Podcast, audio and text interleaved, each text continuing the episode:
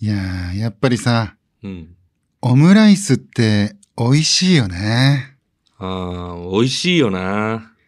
あと、ハンバーグも美味しいよね。ああ、美味しいよな。あと、グラタンも美味しいよね。ああ、美味しいよな。え唐揚げはどう思う？美味しいでしょ。うん。唐揚げも美味しいよ。だよね。唐揚げも美味しいよね。あとあれも美味しいよね。何？ラーメン。ラーメンも美味しいよね。やっぱり、美味しいものって、美味しいよね。わかる。味が美味しいよね。うん。Q のオールナイトニッポンポッドキャスト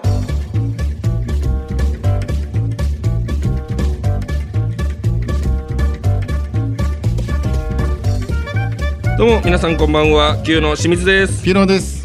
月替わりパーソナリティが担当している毎月土曜日のオールナイトニッポンポッドキャスト2月は我々 Q がお届けしていますが、はいはい。えー3回目の配信ですね。そうですね。はい。まあ、はい。今回も、えー本ネタ未満のネタですか？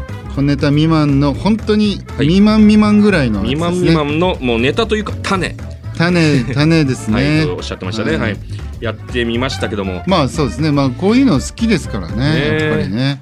これまた変なやっぱね、僕らの、ネタですね。僕らの、うん。僕らというか、こう、Q としての、うん。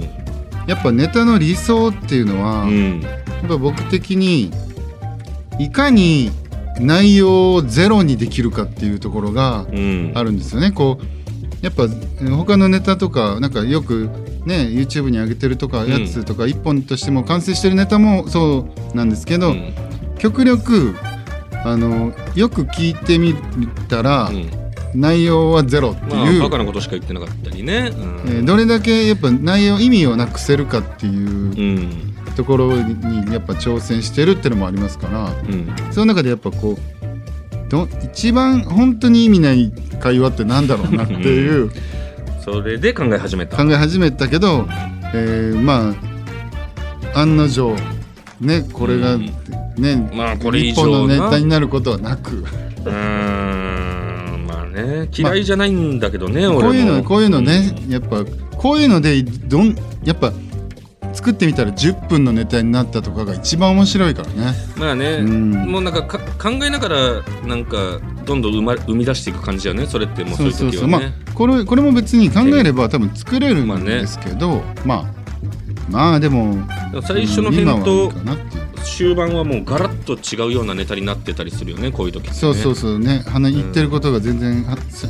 最初話してたことと違うって全くて違ってたりとか。でけの行き着く答えがもう全然違うところに行き着くっていうパターンね、ねで全部意味がないっていうね、うんにしてもまあは入りが、まあ、結構うん、美味しいだけですからね、なかなか。美味しいだけなんだよね 美味しいものを美味しいって言ってるだけなんだよ、はい。まあちょっとねあまりにもボケがなさすぎるという感じそうでしょうか。はい。ボケのなさがボケになってるというまあそう感じですね。ね。そこはい楽しめる人ならばっていう感じですそうからねですね。はい。まあ、まあ今回も。えーこういった感じで供養できましたんでね。はい。はい。えーあれですか？あはい。捨てましたよ。はい。あさ さらっと言うんだ、ねあの私が捨ててくをね嫌がるのでね今回も言ってくるかなと思いあ、ましたけどそうか、もう、ちょっと言い飽きてしまってる感感がああって、ね。もうね自分の中で。早いですからねやっぱりねあもそうう3回目はさすがにもうそれすら捨ててしまってたという。早いですねまあね、もう折り返しですよそうですね。ねどう？もう3回目か。うんもう終わりに向かってるわけですよもそうですね。やっぱ楽しいですね、ラジうオってね前回なんかちょっと結構熱が入りすぎて結構な長さになっちゃっそうなっちゃいてたっぽいよねね。はい。うんまあちょっとね、時間もね、一応、まあ、ある程度意識しつつね、うんえーできたらなとは思いますけどもね。そうですねはい、これが振りにならないようにね。うん まあ早いとこ行きますか？なんか。まあそうですね。うん。まあ、まあ前回の放送というか、うん。の反応とかもまだ見れてない状態でね、見えてないですね。うん。ぱやってますな。んか、あれですか？この、なんか、番組を聞いての感想やメッセージもね、あの、募集みたいなこと言ってるんですけど、来てるんですかね？こういうのは。ネタばっかり。ああ、そう。そっか。あ、でも、ありが、嬉しいですね。そうかそうか。まあまあね、うんそれはそれでありがたいですけど、あのふ、ざけてもらっていい最終回に向けてね、何かじゃああればね。あのー確かにねまあ3回聞いてきたけど、ね結局何聞かせられてたんだみたいなね、そんな苦情でもいいですし。ねやっぱラジオ楽しいからね、んやっぱどっかで本格的にね、いつかね、レギュラーとか持ちたいですね。ああそうね。うんまあ、。とりあえずちょっと4回分ね、やりまだね、きってという3感じで。回、まだ第3回、まだ1回残ってますから。はい。まあね、はちょっと、まあだ3回目始まったばっかなんで、はい。やっていきましょう。やっていきましょうよ。はい。まあ、番組を聞いての感想やメッセージ、メールならアルファベットすべて小文字で、sp アットマークオールナイトニッポンドットコム、sp アットマークオールナイトニッポンドットコムまで、sp は清水ピロの略です。ツイッターでの感想は、ハッシュタグ QANNP をつけてつぶやいてください。はい。Q のオールナイトニッポンポッドキャスト、今回も最後までよろしくお願いします。よろしくに。Q のオールナイトニッポンポッドキャスト。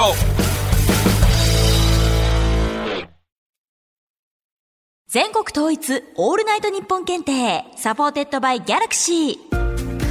オールナイトニッポンにまつわるクイズを先着5万5千名様に出題。エントリーするだけで3000円分のオリジナルクオカードが当たるチャンスも。詳しくは「オールナイトニッポン検定」で検索。オールナイトニッポンポッドキャスト3回目、折り返しです。そうだね。いやー、もっとやりたいよね。そうだ。ね。何回くらいやりたい？1000回ぐらいかな。1000回、1000回多いよね。多くないよ。それぐらいやりたいってこと間が良くないでしょうちっとも研究が生かされてないでしょう Q の「オールナイトニッポン」ポッドキャストまあね。最後まで、うんん？最後まで？え最後まで何ですか？うん。時間切れでしょう続きは後半でしょう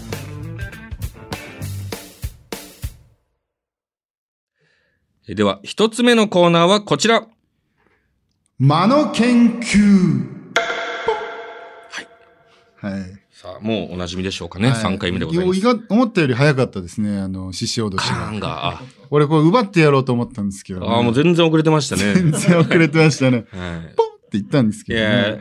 ラスト、ラストの回でリベンジじゃないですか。あそうですね。まあ、はいだ大体今のつつかめたんで、はいこの間がやっぱね、ね、難しいですよ。難しいですね。このコーナーはですね、はいえー人との会話は間が命という、まあ、うん。まあ皆さんも普段暮らしてたらわかると思うんですけども、うん間によって相手を怒らせてしまったり、うん逆に気持ちよくさせたりとかもできますんで、まあはいその世の中のある、まあ間によって起きるコミュニケーションの問題について、うんこの我々、間の魔術師はい。イコール魔術師、である何度も言うんですね、これは。はい。えー Q が解決研究していきますとはいいうコーナーで、こう今コーナ回もーでございます。ダサいやつとちゃんと台本には書かれております。はい。はい。魔術師。はいはい。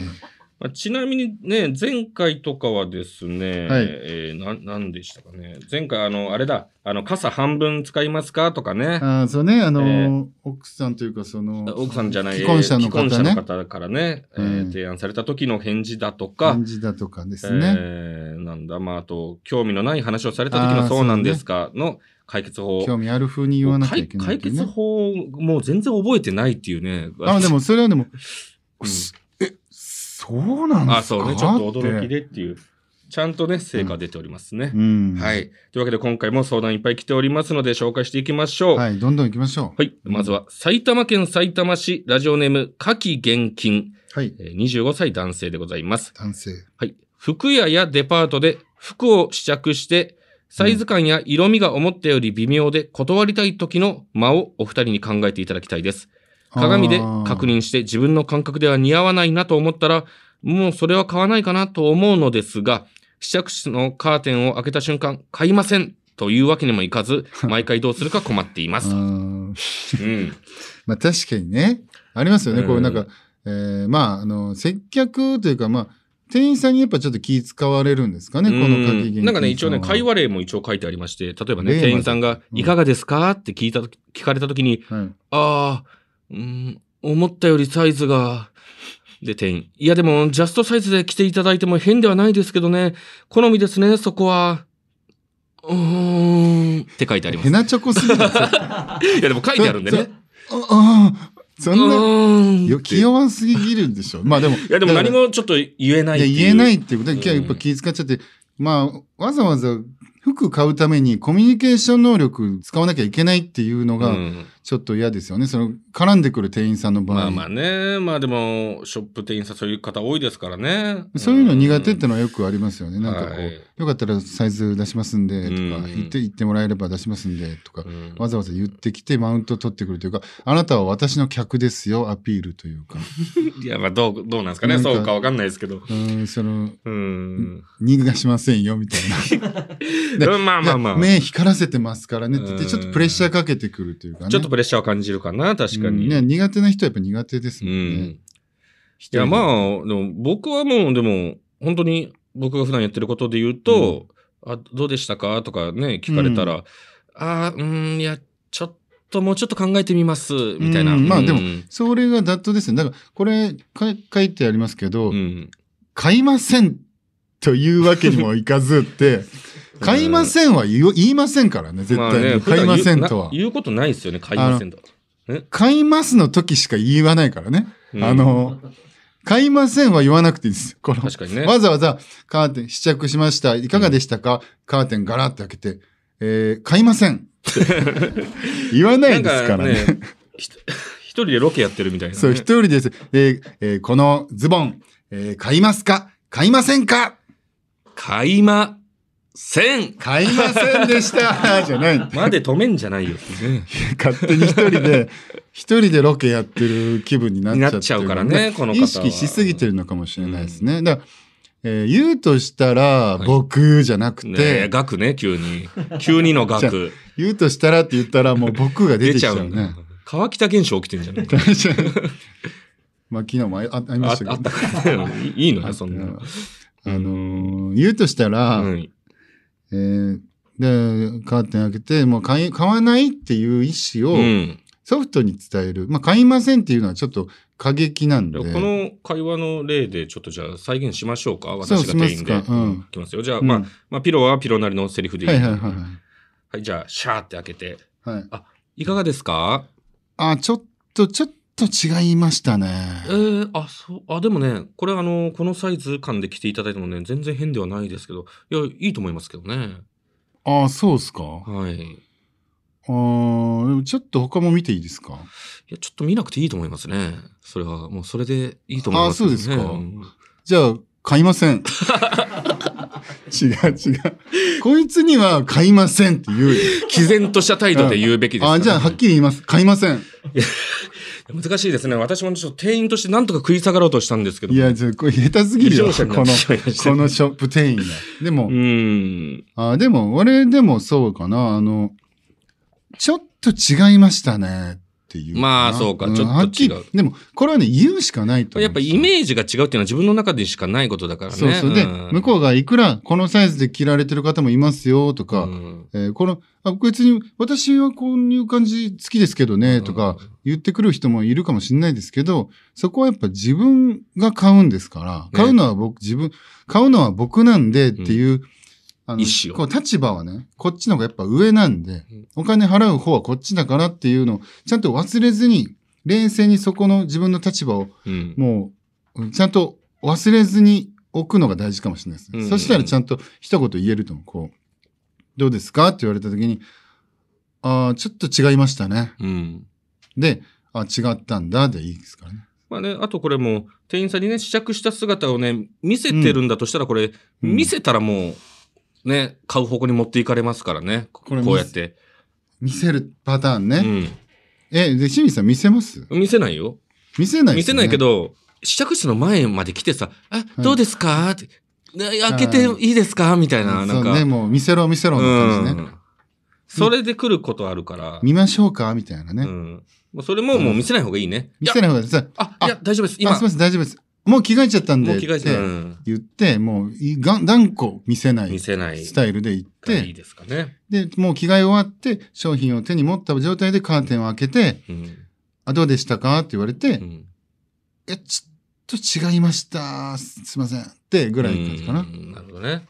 じゃあ、えーしっかりと違いましたとか、うん、違いました。えーちょっと違いました。もうちょっと考えますとしっかり言ってあげる。うんね、そういった態度で、じゃあ、はっきりというのが一番大事ですね。やっぱ、まあ、まあまあ、まあとしても一応ちょっと考えてあげてる感じがいいかもしれないですね。そうですね。ああ、いやー、みたいな。うーんって感じの、ううんん、やっぱギリギリ合う、ギリギリダメでしたぐらいの感じで言う感じ。うん。全然ダメみたいな言い方の間だとやっぱ、早いとやっぱ、どうでしたか？あ、ちょっと違いましたね。って、あ、全然違ったんだと思うね、やだ、この人ってね、なっちゃうもんね。あーちょっと違いましたね。ぐらいの感じかな。、相手への配慮もありますかね。はい、うんそういった感じなので参考にしてください。えー、続いて参りましょう。えー、ラジオネーム、ゴンヤマ JK。会いたいね。会いたい。JK でゴンヤマって会いたいよ。会いたい。どんな方なんでしょう、会いたいんだ。もう真逆の装備つけてるからね。ゴンが原因ですか？ゴン山です。ゴン山もですか？はい。いや、素晴らしいお名前です。はい。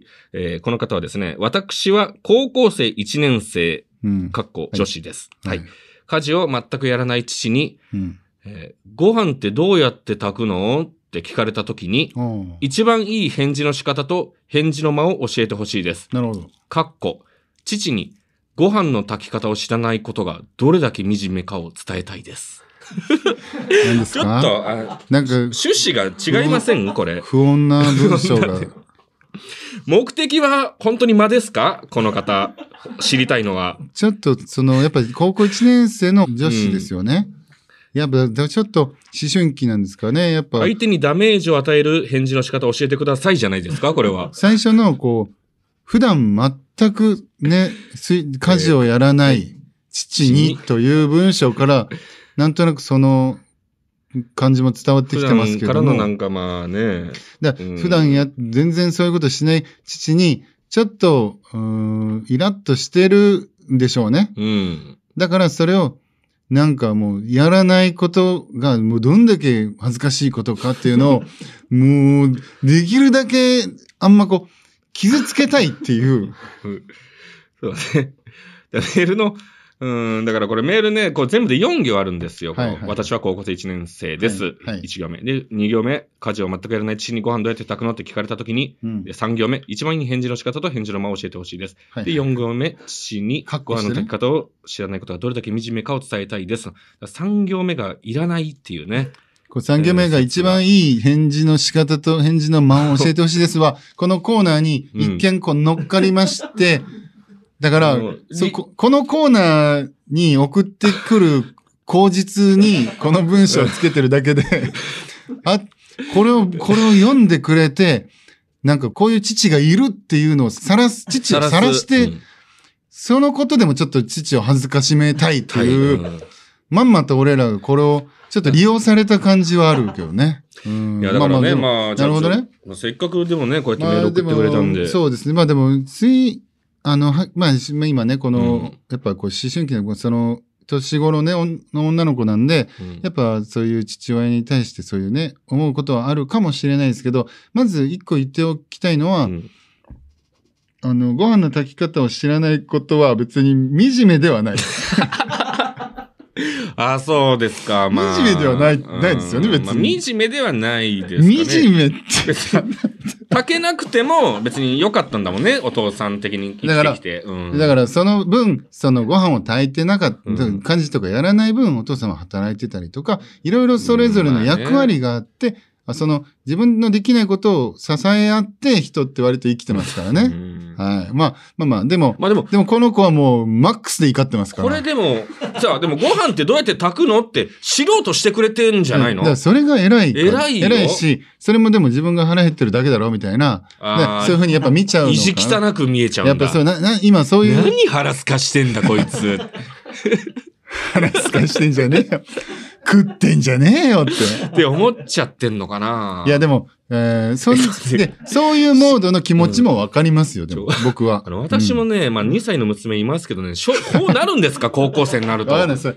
いや、だから、いやえっと、いや、わかんないですよ。その、でいろんな家庭ご飯は炊けるようにしといた方がいいかもしれないね。いや、まあご飯は一応ね、一人暮らし長いので、そうそう炊けますけども。まあ、そういや、いろんなね、まあ一人暮らししたことなかったら炊けないかも、本当人それぞれやっぱその、きあのできないこと、できることうんがあったりするんでね。この子が、まあ、父にご飯の炊き方を知らないことでどれだけ惨めかを伝える。別にこの子もね、別に思春期なだけで間違ってはないですからね。まあ、わかりますよ。うん。めちゃくちゃ全然。みんなそういうの通ってきてますから。わかる。私も自分の父親がね、うんあの、茶碗に米粒残して、あの、流しに持ってくの見て、全部食えよとか思ってた時はありまし。たた。俺もだから日曜日に、うんあの、ゴロンって、一日中ゴロンってしてる父親見て、う何してんだよと思って。でも、まあの日曜な普通に普通に、普通に今考えたら、休みだから、休みだから、それは、休みだろう休むだろうって話。休ませろよって思う思いますよね。でも当時としては、本何寝転がってんだよ違う違う。ダラダラしやがって。何で転んでんだよまで思ってなかった。思ってない。何してんだよって思ってた。何してんだよ。うん何してんだよ。まあね、そういう年頃ですから、まあ、わかります。めちゃくちゃわかります。じゃあ、もうせっかくなんで、うんもうこれを叶えてあげようじゃないですか。やっぱまあね、惨め、やっぱどんなにみ、どれだけ惨めかを伝えたい、うん伝えられるような、うん。えーご飯ってどうやって炊くのに対する答えと、うんまあね。そうね。んどんな感じで聞いてきたのかな、このお父さんは。うーん、まあでもどう、まあ、まあ、ふ普通に、ご飯ってどうやって炊くの？って、単純にどうなんだろうな、でも。何をきっかけにそう思ったのかわかんないですけど、炊こうと思ったんですよね。炊くの？なんだろう、でもまあ、うーん。それイラッとしたんだろうな、多分。俺は、俺だったら、これ言うかな。うん。うん。えー、じゃあ聞こううんか。あ、いいよ聞いて。おい、ご飯ってどうやって炊くの？いや、炊かなくていいよ。ですかえねな。なんで？な、な、なんで？いや、別にもう私たちが別に炊くから、別に炊炊けないんでしょ？別に炊かなくていいよ、別に。あ、そう。ううんん。じゃあ、ちょっと、じゃあ寝てよ。うん。私たちのタイミングで炊くから。い いいの？そう、なんか、む、むかつかな、むかついたまんまになんない？大丈夫？や、だから、ちょっと、えーでも、もう、あの、あんたに別に何もそこ期待してねえからっていう感じうーん。気づくかね？あ気づかないかかな寝てていいんだ、つって寝ない？寝てていいんだって言うから、マジで、えー、じゃあ寝てていいんだ。なんない？言うから、それだって清水さんですもん。清水さん。俺、俺そんなじゃねえ清水。さんが入ってる。俺ちょっと俺が思い描くこのお父さんね。このお父さんのう、がちょっと憑依してるから。そうそう。だから、多分たご飯以外でも多分ね、そういう面があるから、イででも、ラついてるどうやってどうやってまあ、でも、この人お父さんがた食べたくて炊きたかったんなら、の場合ね、でも俺のは。あ、でもまあ、だから、いやいや、炊かなくていいよと。いや、でも俺炊き、いご飯食べたいからさ、と。いやいや、別に食べ、食べたかったら炊けばいいじゃん。え、だからどうやって炊くの？いや、わかんないな。炊かなくていいって、私が、た私たちが炊くからまあ。確かにね、でもいい、いい、いいって感じいい、いで。い、もう、で、その、炊けないんでしょ？炊けないんだったら炊こうとしなくていいよ。もう 40, 40代かな ?50 その代かな？代わり私たちのタイミングに任せてね。うん。その年でご飯の炊き方覚えてどうすんだよみたいな。ああ、今更うんはいはいはい。まあ、それもね、確かに。うんえ、ご飯ってどうやって炊くの？なんでさ、体のでかいバケモンみたいな。俺もやってたけど、そんな感じ。トロール。トローねルねえ。棍棒とか持っちゃって。え、コンボ、コンボ引きずってこうやってきて。か、か、あの、あのさ、何よ、早く言いなよ、何よ。そいつと生活できん、俺、そんな。あの、あのさ、ご飯、ご飯ってさ、ご飯？うん、ご飯って？どうやって炊くの？もう褒めてやれ、そんなやつはもう。偉いねって言ってやれ、そ、そいつには。あだから、うん。この子は、トロールみたいなこと言ってんじゃねえよって。いや、わからん。はってなる。どういうことですかってなっちゃうから。まあまあね。まあ、そうかな、恥、だ、だからちょっと恥かかしたいってことでしょ、うん。一番恥かかすならで、ご飯ってどうやって炊くの、え、ご飯の炊き方知らないの？うん。え、じゃあ、よく聞いててね、じゃあ、もう、ちょっとこう、やり方難しいかもしれないから、うん。あの、ちょっとよく聞いてて、じゃあ、これを、これで覚えてね。ちょっとむずか、あのお父さんには難しいかもしれないけど、こうやるんだよと言って、ボタンピッって押して炊くみたいな。なるほどね。結構嫌、ん嫌がらせだね、そう。ピッて押して、うん。これでいいかな。ああ。っていう感じかな。じゃあ、さすがにでも俺、親父にそこまでできねえけどな。できないけど、うんまあ、本当にね、この、本当に恨んでどんだけるのであれば。惨めかを、うん あの、あの伝えたいわけだから。でそこまではできないって思ってんだったら、まだあなたとおお父さんの関係性そこまで悪くないので、うん。えーもっと優しくしてあげてもいいんじゃないかっていう。ピねの後の、うん。これでいいから。って、までの間かな、やっぱ大事なので。ピこれでいいから。って言ったら、まあ結構あれ、えーちょっとまだ傷は浅いんで、早く行くまあ、あとはもうご、ゴンヤマちゃんにお任せしますというと。ちょっ感じで。と間は貯めた方がいい。はい。というわけなんで、まあ参考になれば、ね、いいですけどもね。まあこんな感じでまだまだ間に関するお悩みお待ちしております。具体的なシチュエーションやその時に言ったセリフなども書いてくれると、より精度高めに答えられるかもです。メールならアルファベットすべて小文字で、うん sp アットマークオールナイトニッポンドットコムまで、メールの件名に間と書いて送ってください。うん以上、間の研究でした。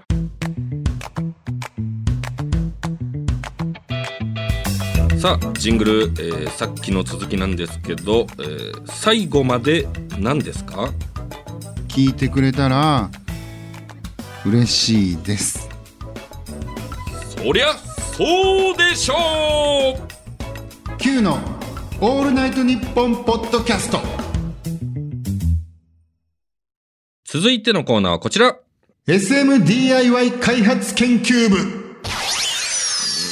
うんはい、はい。SM グッズを DIY しているピロ。もちろん。そんなピロを SMDIY 開発研究部の部長に据えてはい。あなたが考えた新しい SM グッズをプレゼンしてもらうコーナーです。はい。さあこれもねいろんな案がもう揃ってきております。そうですえね。ーこれまでも紹介したのはソーラー発電ローター。うよかったですね。自動性艦隊サーチ機能付きスーツ、うん。恥ずかしめスタンプ、えー自転車発電型電流マシーン、わマジックミラー目隠し、略して MMM、あはい。えーそして人間で遊ぼう。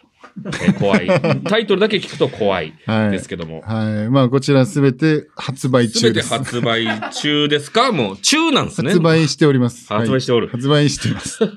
えっと、まあ、目隠しに関しては2800円。みんな探しちゃうから、あんまね。2800あんま発売言うと探しちゃうかもしれないのでね。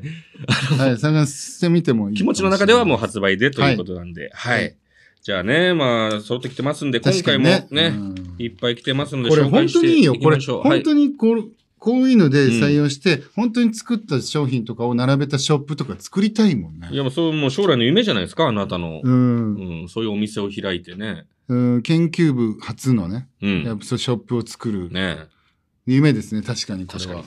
ちょっとじゃあ、うんそこの店頭に並ぶことができるのか、うん今日もね、いくつか紹介したいと思います。えーまずは、大阪府ラジオネームコット。うん。えー今回お二人にプレゼンするのは、人用 LED 首輪リードです。あえーワンちゃんが夜散歩するときに身につける光る首輪を人間用に改良したものです。あ、はあ、はあ。何より目立つし恥ずかしい。うん、お散歩プレイ好きにぴったりなアイテム。ピロさんいかがですか？うーん、いいですね、めちゃくちゃ。うんこれ、まあ、人用にと言ってますけど、まあ、はい。言ったら、まあ、犬用のやつを人につけてもいいですけどね。むしろそっちの方がいいんですか？あの、まあ、できればそっちの方がいい。じゃあもうあるんじゃないですか？これ。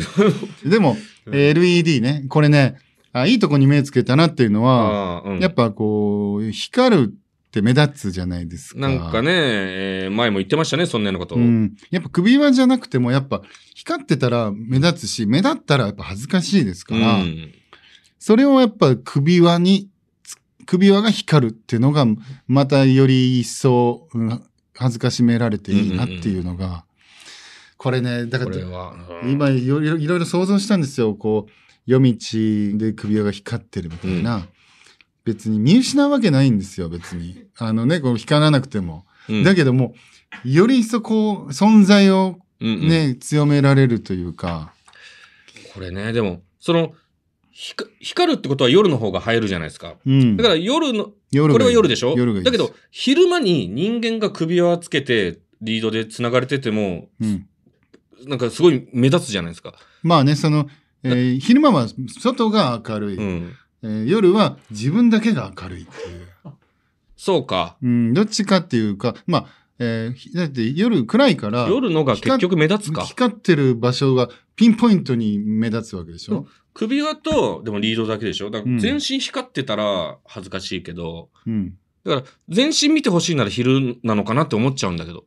あのね、まあ、昼だとやっぱ他のものもいっぱいよく見えるから。見えちゃうからそう、ぜ俺、やっぱ、うん夜のさ、山にうん全裸で立たされるよりも、うん。えーあ違う違う昼の山に全裸で立たされる。まあ、それもそれでいいんだけど、うんあの、夜の山に立たされて、あの車のヘッドライトでパンって照らされる方がやっぱちょっとエロいなって思うじゃん。エロい。エロい、なんか、ちょっと、なんか、恥ずかしいというか、恥ずかしい。うん夜っていう怖さもあるし。まあね、山だと本当周り真っ暗だからね。うん何されるのか分かんないみたいな。うん。そういうドキドキもあるし。うん。うん、まあだから、夜でライトアップってのはいいね。マイナスからのプラスみたいな。プラス。ううんん、なるほど。ね、いう考えでうんいくと、やっぱこれ理にはかなってますよね。なるほどね。と、これ、早速じゃあ、審査していきましょう。はい。えーでは、部長、この案は採用でしょうか？不採用でしょうか？えーもう売ってます。確かに、さっきそんな話しましたね。えーはい。でも、これは嬉しいです。ここをちゃんと気づいてくださるのはうんめちゃくちゃちょ嬉しいっとまだ。知知識不足だったのか。うん犬用でいいんでね。うん。うん。で、えー小型犬のは入らないんですけど、中型犬以降の首輪は男でも入る入るん。で、人間の男ちゃんとサイズはいさえ選べば。僕もちゃん僕もね経験済みペットショップで買いましたから、自分のあ、首輪。自分の首輪は。はい。あ、なるほど。もうちゃんと経験者がいるんでね。恥ずかしいですよ。こう、誰もいない隙見計らって首に一回巻いてみるっていう。お店で。そうそうそうか、買った後入らなかったら大変だから。そうですね。だからサイズ見たいから、うん。いろいろ小型犬から試して、あ、ちっちゃいと思って、またうんまた戻してみたなるほど。そういった苦労を重ねてきてるんですよ。まあ、そう、一この方は応、そう、道、えそう、せざるを得ないというか、その、せずにはいられない。ね、なので、まあちょっとコトさんも再度考えていただくといいかなという無理してないでくださいね。感じでございます。じゃあ次、次参りましょう。はい。はい。ラジオネーム、ゴリラとラブソングを。あ聞きたい。えーまず、商品名が、赤ちゃん言葉マスク。えー今のご時世、会話をする際の必需品とも言えるマスクですが、うん。こちらのマスクをつけたまま話すと、発した言葉がすべて赤ちゃん言葉になってしまいます。はいはい。外でマスクを外しにくい今だからこそ楽しめる野外赤ちゃんプレイいかがでしょうか？めちゃくちゃいいな。これ、でもすごい機能だな。だから、えーまあ、そう、ボイスチェン、ボイスを、こう、出力する段階でかえ、その言葉尻も変えちゃうっていう。でもこれが成功したら、うんもっとなんかいろんな赤ちゃんだけじゃなくて、なんか、普通に喋ってるだけなのに、もう全然思ってないことをと言ってることにされちゃったりとか。で、もっと言ったらそのマスクに、と、鍵をつけたいというか、鍵も好きいや、そのマスク外せい。ないの。だから。うん。で、マスク外せない状態ってのは 別にいいじゃないですか。今の、そのまんままあね歩ける、まあまあ歩ける、うん外せないだけ外ではね。うん。でも、その人と一緒にいて、あの、この赤ちゃんで言うと、この、何食べ、何食べるとか言って。で、ラーメン食べたいなって言ってう、んそれが全部、ラーメンが食べたいでチューとかなるわけでしょ？まあそうだよね。ってなっちゃうんですよ。うん。これはいいよ。いや、赤ちゃんプレイも好きですか？赤ちゃんプレイは、赤ちゃんプレイっていう、なんかその、おしゃぶりとか、おしゃぶりとかは別にしたことはないですけど、うん。えー喋り言葉が、そういう風にしてみた時はあります。その、赤ちゃんみたいな感じで。と、それは今お聞きできますか？今はでも、そういう時じゃないから。だけどやっ、ぱりそそういうシチュエーションじゃなきゃできない。うん、どういうこことなのか、ちょっとイメー赤ちゃジがね。ん、自ら赤ちゃんにななりに行った時はありましたけど、言葉尻が。ううんんなんとかデチューとか言うんですか、それは。でも、それって、あの、その場は、うん。もうそういう場だからう、ん。あの、恥ずかしくない。なんか、もう本当に没入しちゃってるから。うん。だけど、やっぱ街中でが一番恥ずかしいの。その、そうでしょ。だから、入る前だもんね、その世界に。今とか言言っちゃうようなことだもんね。そうそうそう恥ずかしいでしょ。そうそうそう。あの、スタバ買ってきてこれでみたいなとかね。スタバで、な抹茶フラペチーノみたいな、そうんのキャラメルマキアート買ってきてとかって言われて、買いに行って、トールでチューとか、なっちゃうでしょ？店員さんにトールでとか言って、あうんキャキャラメルマキアーチュでチュとか。うん。なっちゃう。で、まあそう、だからそう、そういうことさせられたりとか、うんいろいろ膨らみますよね。結構じゃあまあ興奮はするということですかね。なんかそうね。うんんまあちょっとじゃあこれも、あの、評価をしていきましょう。うん、えー部長、この案は採用ですか？不採用ですか？うーん。えー、もう一回会議であすかね。ちょなかなかもうちょっと膨らましたいですうね。ーん、なるほどね。ちょっと、うん。んその後に発売ですね。うん、発売は決定して発る。売は見えてます。まあね、機能としては悪くないからね。できればね。でも、も、も、なんか他に赤ちゃん以外にもあるかな。えー、なんか、ワンワンとか、うん。ワンワンしか喋れなくなったりとかもいいと思うんだよな。それ、自分でワンワンっていうのとは違うの自分でワンワンって言わないとダメだね、でもそれは。じゃあちょっとやっぱダメですね。だこれも自分でやっぱ赤ちゃん言葉言いたいっていうのもあるだろうしな。言いたい時は言うんだろうけど、うん多分そういうのつもりない時にもそうなるそうかそうか。。なるほどね。いや、ちょっと改良のじゃあ余地がありということで。はい、続いて参りましょう。ねいいんですけどね。うん。えーラジオネーム、つくね。はいえー商品名、VR 駆け込み乗車失敗。気になるな気になる名前ですね。はい。えーこちらは乗ろうとした電車にギリギリ間に合わなかった経験、皆さんありませんか？ありますね。えー電車に間に合わなかった人の間に合わなかった虚しさ、悔しさ、そして気恥ずかしさをにじませた表情を車内から眺めるのって最高に支配欲が満たされませんか、はい、なるほど。えーそんなあなたのために老若男女が電車に乗れなかった瞬間を自分は乗客としてドア越しに眺めることのできる VR を開発したいです。うえーん。逆に自分が駆け込み乗車に失敗した瞬間をドア越しの人に見られる VR も合わせて開発したいです。逆もね。部長お願いしますと。はいいや、素晴らしいですね。うんこれは本当に、ああ、なんかもう、ない、ないんでしょうけど、あれは恥ずかしいよ、あ本当ってもおかしくないようね。ん電車駆け込みのね、この失敗した時の、あの、だから、急いで乗ろうとした欲を出した人の、欲張ったす、欲張ってそれが失敗した時の欲だけさらけ出して、うん。何も、ね、得られずに、ただ立ち尽くす時のあの姿ね。あれやだね。あの、何、一回開くやつあるじゃないですか。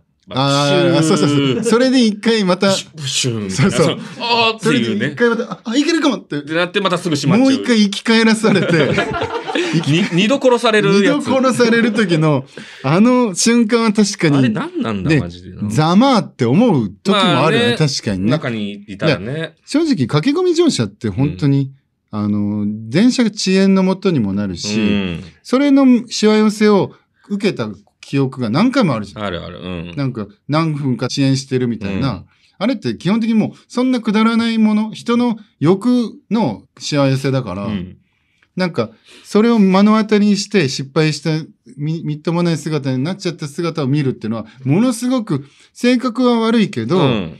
でも誰しもが心に思ってる、優位にね。うんあの、フェチだと思うから、うん。ものすごいいいとこついてるなと思って。これもじゃあ SM に関係してるんですね、これも。やっぱゾクゾクっとしてるんじゃないですか。うんやっぱ人が惨めなんですけど、リアルな、リアルバージョンですよね、これ。これだから、ピロはだから、要は M じゃない、うん、だから、失敗した側？うん。で電車乗れなかった人として、うん。乗客からじろじろ見られてる。は、いいかもね。いいんだで、バーンって切って、バーンって閉まって、で、中いっぱい人、ぜ人が全員こっちを冷たい目で見てる感じ。で、その車両が過ぎた後の次の車両からも見られてたりね。な んで、なんで知ってんのその人らは。別に、いやピロはもう、そんな、待ってた人かもしんないじゃない。なんで知ってガーンんのって動き出して、で、みんなから。みんなが知ってでんならいい。振り向いたら他のホームの人たちもみんな、まあ、ホームの人らはね、そうそれ見てるから。うわー駆け込み乗車しようとして失敗したって見られてて、その真ん中で俺は裸っていう、裸マス、いやそそれは別のプレイだから。VR だからあ、そうか、VR だからか。VR だよ、もう。そうか、そうか。現実ではダメですよ。多分それ VR をやってる時はもう裸だから。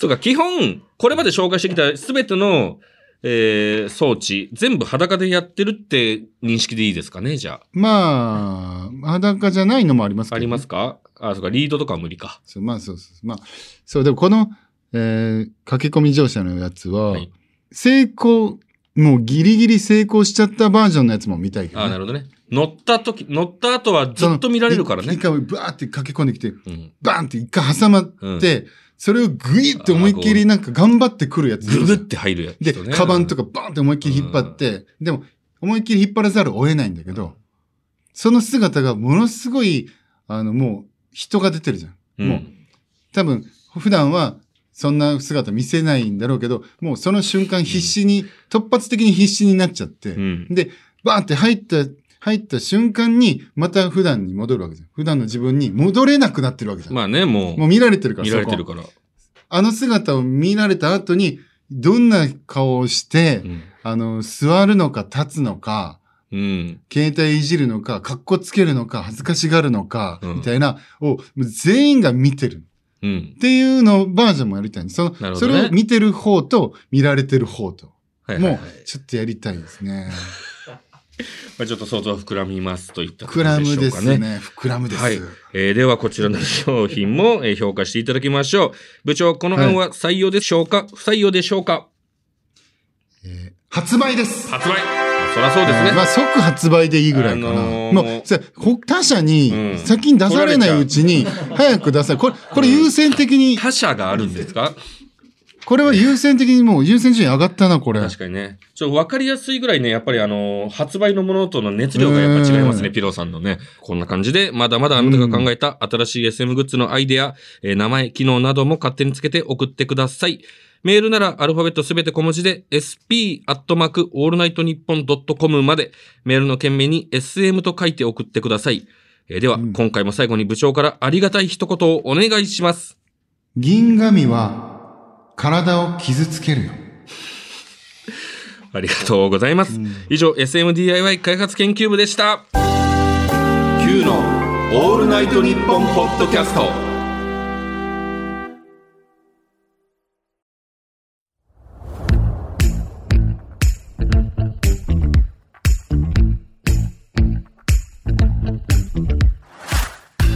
お送りしてきた Q のオールナイトニッポンポッドキャスト3回目エンディングでございます。さあ、えー今回もね、あのーうん。SM にまつわる格言いただきましたけども、これは本当に僕の初歩の第一歩のまあね。話でね,、やっぱ僕が最初に覚えた SM と、はい。自分は M なんだって認識した瞬間が、はい。えー初めて自分一人エッチをした時にね、本当になんかわかんないけど気持ちよくなっちゃってどうなんかわかんない興奮どうしたら興奮するのかってなんか家にあるものでいろいろなんかうん。自分の一物をいじめてみたんですよ、うんそしたらちょうどよかったのがアルミホイル、アルミホイルね。でうん。えー銀紙をね、うん。自分のアルミホイルで自分の一物をこう巻いて、うんそれで上からこう刺激してこすったりとかすると、チクチクしてなんだ気持ちいいってなって、うんえー至ったわけなんですけど、はい最初のその一発目の出たものは、うんえーもうどこに行ったか分かんないんです後から探したけどどこにも見つからなくてうん。リビングだったんですけど、はい。本当になんか一瞬線香がピンって走って、んスカイフィッシュみたいなのがこう ふんってなんか飛び去った感じで、うん。焦って探したけど見つかったなかったんですけどそその銀紙で覚えたんで僕は最初のやつを、うん。だから痛いのが気持ちいいんだってことになって、まあ最初にそうなったんですね。なって、うんそれからは銀紙を巻いて学校に行ってたんですよね、うん。うん、あの一物にね、うん。えー銀紙を巻いて中学校の頃ですけど、うん学校行っててそんな生活を繰り返してたらもう傷だらけになってしまって、うん。でああそこがね。そうそう。でかさぶただらけになってもうこんなのつけてられないってことで、はい。やめてしばらくもう歩くだけで痛かっうん。ただから、えー銀紙っていうのはやっぱ使い方間違えると、あのー一物を傷つけるよっていう、そういう格言ですかね。うん。これね、うん、あの、アルミホイルね、これ、ちゃんと聞いてる方はね、覚えてらっしゃるかわかんないですけど、この「オールナイトニッポン」ポッドキャスト、はい第1回目の時に、もうオープニングからピロがアルミホイルとかね、とか一言言ってるんですよ。うんこれ私が、これはなかなか初回からえぐい内容なので、えー封じ込めたんですけども、えーその話はさせまいとしたら、格言で出してきましたね。あのー そうですね。まあ、伏線回収です伏ね。線回収。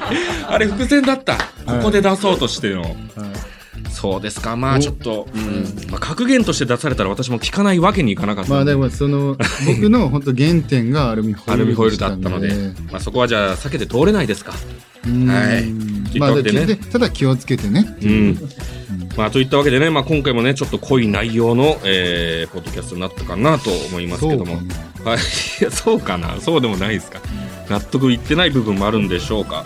はい。まあね、えー、まあマンスリーパーソナリティなのでね、はい。早いもので次回2月25日18時配信分が、えーラストでございます。はいえーコーナーメールも合わせて最終回ですが、えー、間の研究と SMDIY 開発研究部引き続き最後までよろしくお願いします。お願いしますえーコーナーメールや感想もあれば sp アットマークオールナイトニッポンドットコムまで、えーあとツイッターでもガンガンつぶやいてください。